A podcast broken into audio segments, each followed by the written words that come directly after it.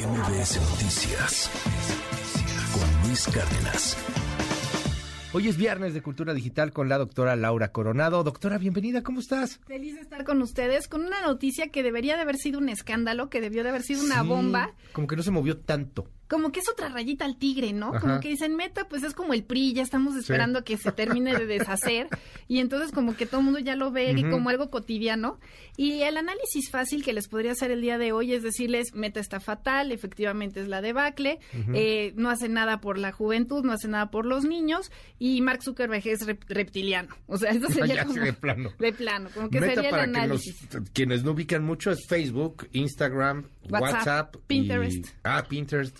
Entonces tienen las grandes, tienen las grandes, la verdad. No sabía que era de ellos también. Sí, Mira. también. Entonces, eh, y muchas veces la gente lo utiliza pensando que no hay publicidad y que no hay nada ahí de por medio. No, cómo no. Y hago el comercial. La verdad es que es una de las plataformas que si me preguntaran a mí qué plataforma le doy a los niños, creo que sería la mejor. Es la que tiene ¿Ah, sí? menos filtros, sí.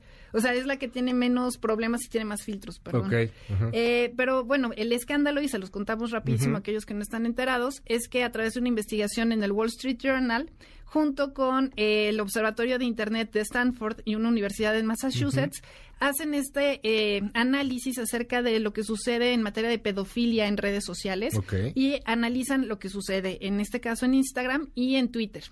Eh, porque en otras redes, pues tendríamos que preguntarles, no aparece TikTok en el estudio, pero se enfocan a estas dos redes, que se supone son las que más utilizan los adolescentes. Y lo que te dicen como conclusión es que el algoritmo promueve contenidos que están vinculados con pedofilia. ¿Cómo crees? Y entonces, pues sí, es muy escandaloso, ¿no? O sea, la forma en la que te lo presentan, pues claro que es muy llamativa y por eso te decía que debería de estar al nivel de la whistleblower que decía que dañaba a los adolescentes. Y aquí lo que a mí me gustaría reflexionar es si realmente nos debemos de preocupar o no de cómo funciona el algoritmo. Ujú. Cuando nosotros buscamos recetas de cocina y te empieza a vender qué utensilios, qué la clase en línea, qué si la clase de pintura y vino, como que no te causa problema. Si buscas autos clásicos, si buscas viajes, dices qué personalizada está la información. Sí. Si nosotros buscamos pedofilia, sí, o efectivamente el motor de búsqueda, efectivamente el algoritmo nos va a ir mandando información relacionada con eso. Facebook está reaccionando o no, Instagram está funcionando o no. Lo que dice Meta como matriz es, es que cada vez que nosotros lo detectamos lo bajamos, pero por cada una que yo bajo, pues salen cientos. Ok. Y la verdad es que la reflexión también es en el sentido de que si no hubiera mercado, no tendríamos este tipo de publicaciones. O sea, ¿qué estamos haciendo como sociedad para sexualizar tanto a los niños y para empezar a, pues, normalizar estas ideas muchas veces, sobre todo en Estados Unidos, acerca de la pornografía? Y no quiero entrar en, en camisa de once varas, pero pues sí, a eso nos dedicamos. A ver, este, No es política, no pero es también. política, pero pues también. Dime algo, e- el, el problema que, que veo hoy, viendo el artículo, etcétera, es que hay muchos adultos que están viendo niñas o niños en fotografías que el algoritmo no detecta como como Pornografía. pornografía infantil, pero en donde evidentemente hay una sexualización de la niña, ¿no? O del niño. Este, que están, no sé, bailando como muy sexys o cosas que sí a lo mejor hubieran sido sumamente eh, estridentes hace 15, 20 años y que hoy Se normalizan. son como comunes y de repente que veas a niños perreando Ajá. ¿Te parece simpático? te parece simpático, pero pues hay alguien que se está excitando viendo eso. Exacto. Y muchas veces ver, somos los papás los, los que papás somos... suben, ajá. Exacto. Que ya sería una forma de violencia. ¿no? Sí. Eh, creo que esa es la llamada de atención. ¿Y hacia dónde vamos? Porque todos estos escándalos en lo que derivan es que hay ciudades, eh, se dio a conocer en estos días que una ciudad cerca de Irlanda, en donde prohíbe el uso de teléfonos a menores de edad. Y es algo absurdo, o sea, no podemos Sí. tener ermitaños digitales. Y lo peor es que los papás le pidieron al Congreso local que hicieran eso.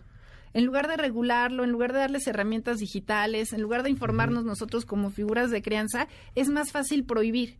Es más fácil decir, oye, es que el niño Zuckerberg está muy mal. Y no darnos cuenta que además esto va progresando. Era uno de los problemas que teníamos hace 20, 25 años cuando hablábamos de Internet y decían, es que esto va a ayudar a las redes de trata de personas. Y no hemos hecho nada. En familias enredadas algo que me encanta es que hablas de límites. Sí. Son papás. El papá te tiene que poner un límite. Pero queremos ser cool. y queremos ser populares Ah, bueno, y que el niño te ajá, quiera y, entonces es y pones a la niña de 6 o 7 o 10 años a bailar perreo. O que cante No. la de Shakira, ¿no? Como si de verdad Ajá. sintiera ese amor desgarrador. Sí, claro. Y te parece simpático. Y entonces de repente hay un tipo que es que ni siquiera entiendo que busca pedofilia, ¿no? Sino que No se busca obviamente le está dando like a una foto de una niña que le dejaron subir. Ahí está. Y pues le va a mostrar muchas niñas iguales. Exacto. Y además que que, los papás autorizaron. Y que tienen miles de likes. Exacto. Y, y no son de sus amiguitos, son de, De redes adultos. de pedófilos. Y son de adultos. Y, el, y quien te debería de cuidar es quien está abriendo esa puerta de la privacidad. Y creo que eso es uno de los grandes problemas que tenemos actualmente. Que te puede parecer simpático, y ya lo hemos hablado muchísimo con el tema de, oye, es que se estaba bañando y le tomé la foto en la tina. Pero pues esa foto le puede causar después problemas. Incluso un quinceañero pues no va a querer que circule esa foto ahí. Hay una demanda No muy quiero ni famosa. decirte lo que tuve que pagarle a mi madre para que me diera esa foto mía.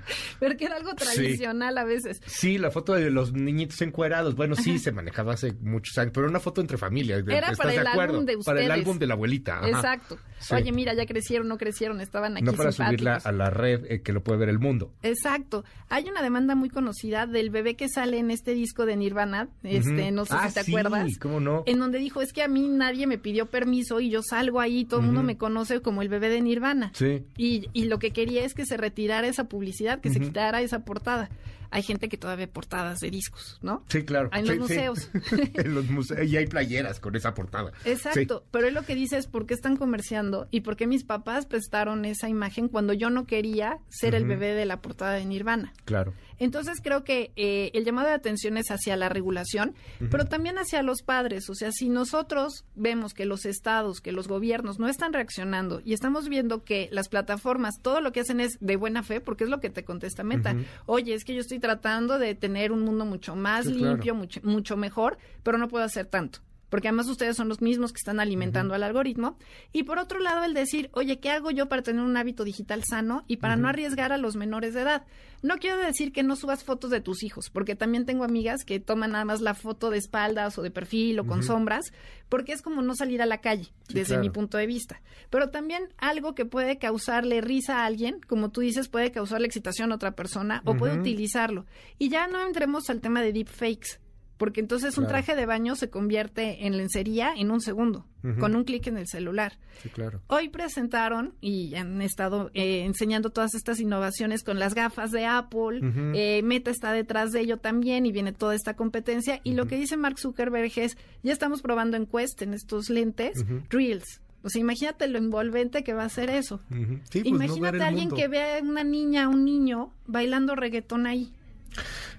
Lo que lo que está provocando y por qué estás dejando que subas ese reggaetón. Lo, lo que dices, o sea, y creo que en, en el libro de Familias Enredadas lo manejas eh, en una manera maravillosa.